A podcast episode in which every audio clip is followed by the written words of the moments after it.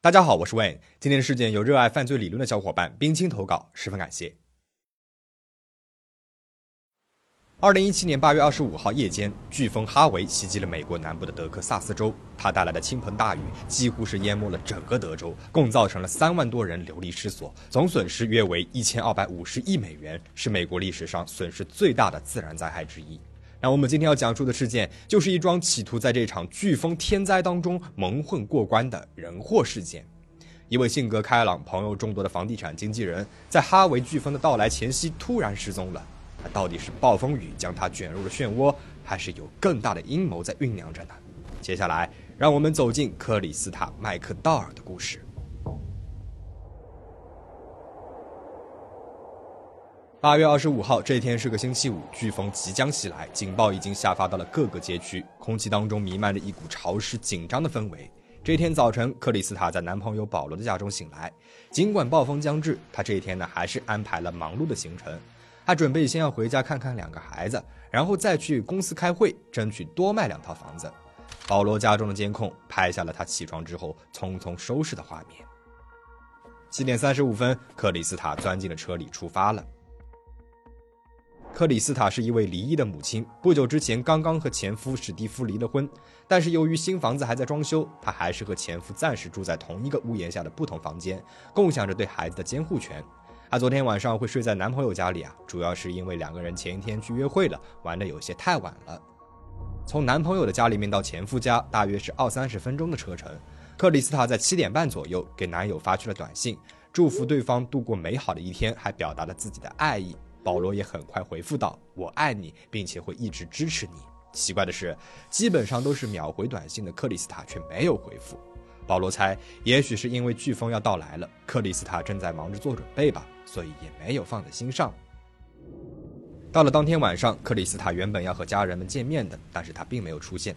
家人们就试图联系他，但是一直联系不上。四处打听之后，才发现一整天的时间了，他没有和任何人通过消息。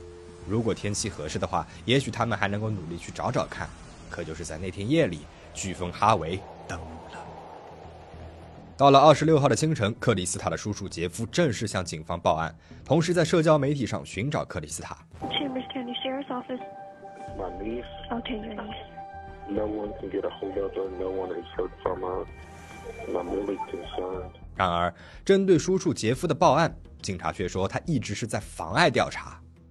He was the person that was extremely emotional and reported her missing, but then he kept getting in the way of the investigation. 妨碍调查是什么意思呢？原来，当警方赶到了克里斯塔的家中，才发现杰夫已经带着其他的亲属把这个地方给翻了个底儿朝天了，直接导致潜在的证据都被破坏了。而更加糟糕的是，杰夫还雇佣了一个私家侦探。对于警方来说，他们最不希望的就是在面临着飓风的时候，还要去对付一个局外人的掺和。警方找到了前夫史蒂夫，希望能够从他那里找到关于克里斯塔的线索。毕竟克里斯塔是在离开男友家要回前夫家看孩子后失去联系的。然而史蒂夫说，克里斯塔根本就没有来过，他早晨一直都在沃尔玛购物，没有见到过前妻。谈话当中，他还有意无意地把嫌疑引向了克里斯塔的男友保罗，毕竟保罗才是见到他最后一面的人。巧合的是，叔叔杰夫也是这么认为的。也许因为克里斯塔和史蒂夫结婚多年，杰夫认为对他更加知根知底。那相比之下，交往没有多久的保罗就显得有一些陌生了。在警方的盘问当中，杰夫也将怀疑引向了保罗。creeps me out personally. I told her myself. He reminds me of Hannibal Lecter, and it creeps me out really bad.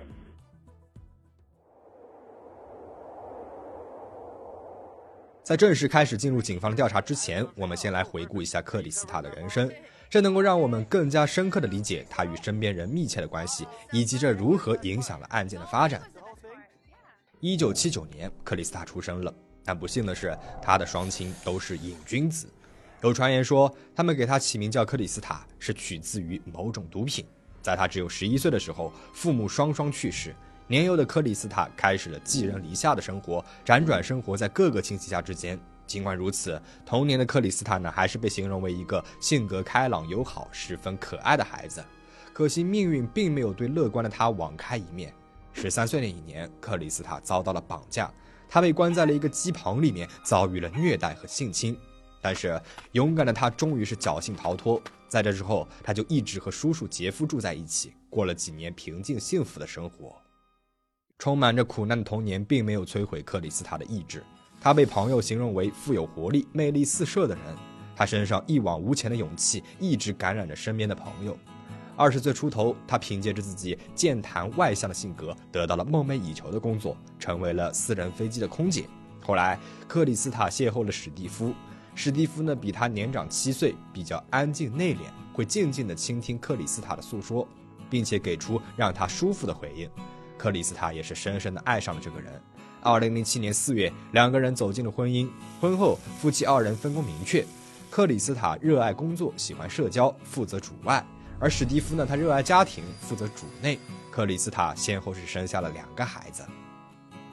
二零一七年，两个人已经结婚十年了。这个时候的克里斯塔换了一份工作，凭借着出色的社交能力，成为了一名前途无量的房地产经销商。而就是在这一年的六月份，他和史蒂夫离了婚，这让外人大为震惊啊！性格互补，家庭看似幸福，事业又有了新的进展，为什么会突然离婚呢？根据克里斯塔的闺蜜说，他们当年四月结婚，到了十二月份就已经闹到快要分居的地步了。但是克里斯塔不愿意在别人面前说史蒂夫的坏话。所以闺蜜呢也不清楚两个人的矛盾究竟是什么，反正就是克里斯塔不止一次起了离婚的念头，而史蒂夫却对她爱得死心塌地，想尽一切办法挽留。而克里斯塔呢，因为自己的成长过程当中没有父母的陪伴，他想要给孩子一个圆满的家庭，所以也一直犹犹豫豫，而这一拖就是十年的时间。直到二零一七年的六月份，两个人终于离了婚。对于他来说，这是一种迟来的解脱；但是对于史蒂夫来说，他恐怕经受了不小的打击。虽然一直在吵架，他可是从来没有想过要离婚呢。离婚之后，克里斯塔和当地的珠宝经销商，也就是她现在男友保罗对上了眼。直到案发的八月二十五号，原本正要开始人生新篇章的克里斯塔，随着一场飓风的到来，驶上了一条有去无回的道路。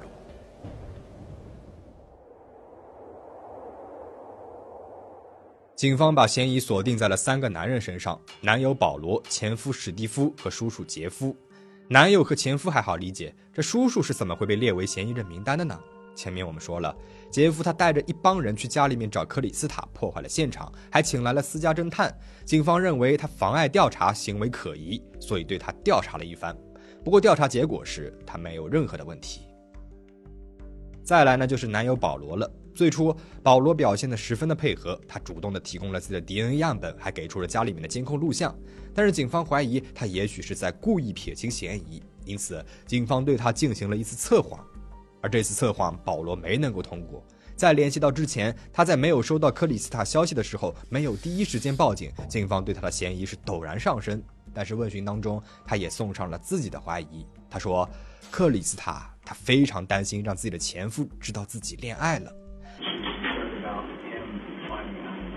而警方其实呢也认为前夫史蒂夫的嫌疑是最大的。首先，史蒂夫称自己没有见到过克里斯塔。警方问询的时候，史蒂夫说自己收到过一条短信，大概是上午七点左右，是克里斯塔发来的。内容呢是我在路上了，你有水吗？我可能得和孩子们待在家里了，雨太大了。但是根据叔叔杰夫说自己上门质问的时候，史蒂夫说他收到的最后一条短信里，克里斯塔说要带着孩子们去另外一个城市玩。尽管叔叔有所怀疑，但是因为他和史蒂夫呢是多年的好友，所以一开始还是信任他的。其次就是史蒂夫也没能够通过测谎。不仅如此，根据警长的描述，他不仅是失败了，而且是错到了警铃大作的程度。对此，史蒂夫坚持认为他不知道这是怎么回事，并且一直说自己和克里斯塔失踪毫无关系。的确，警方也没有找到任何证据能够指向史蒂夫。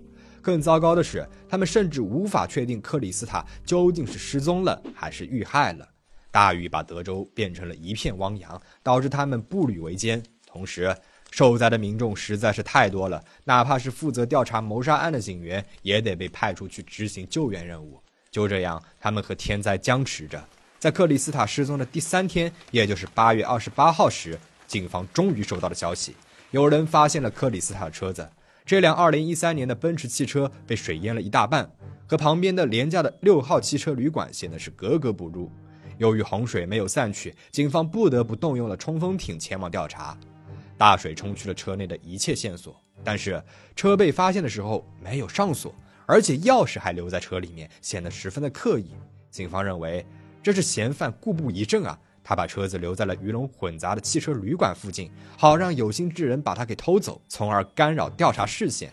讽刺的是，嫌犯选择了一个暴风雨的天气来隐藏自己。却没有料到，这个天气也导致偷车之人寸步难行，才让这辆车子幸存在了原地。警方不再像无头苍蝇一般乱转了，毕竟车辆的存在帮助他们锁定了调查范围，而附近的加油站和汽车旅馆又为他们提供了丰富的监控素材。嫌疑人的这一番浑水摸鱼，最终却让他们抓住了尾巴，真可谓是搬起石头砸了自己的脚啊！旅馆的监控录像显示，克里斯塔失踪的第二天，也就是八月二十六号的早晨六点，雨很大，有一个人把他的车子停在了停车场里面。可惜这个角度没能够拍到嫌疑人的样子。奇怪的是，五个小时之后，旅馆附近的加油站拍到了前夫史蒂夫开车来到了这里。而更奇怪的是，比起加完油赶紧离开，他竟然下车走了一段路，似乎是往汽车旅馆的方向张望了几眼，然后呢又原路回到了车子上离开了。要知道，按照史蒂夫的说法，他没有见到过克里斯塔，更不可能知道对方的车子停在这里。那他为什么要往旅馆方向多看几眼呢？除非把克里斯塔的车子留在停车场的嫌疑人就是他。他来的这一趟啊，其实就是想要看看车子有没有被偷走。看到车子还停在那边，不知道他作何感想。细心的小伙伴可能会发现，不对啊。如果是史蒂夫把克里斯塔车子开到了这里的话，而且五个小时之后他又回来了，那他中间的那一趟是怎么回的家呢？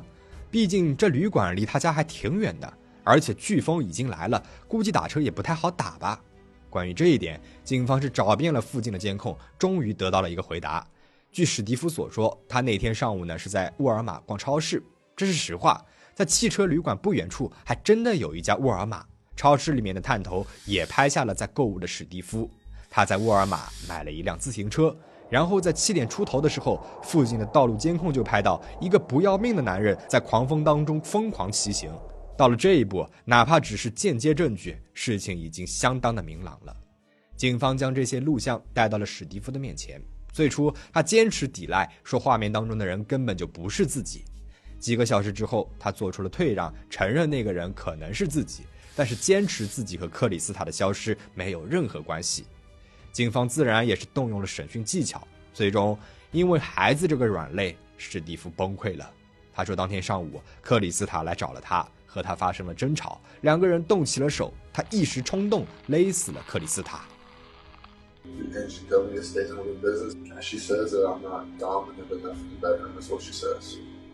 史蒂夫交代了克里斯塔的埋尸地点。在一片茂密树林深处的沼泽地里，洪水、高温和野生动物的啃食几乎让克里斯塔面目全非。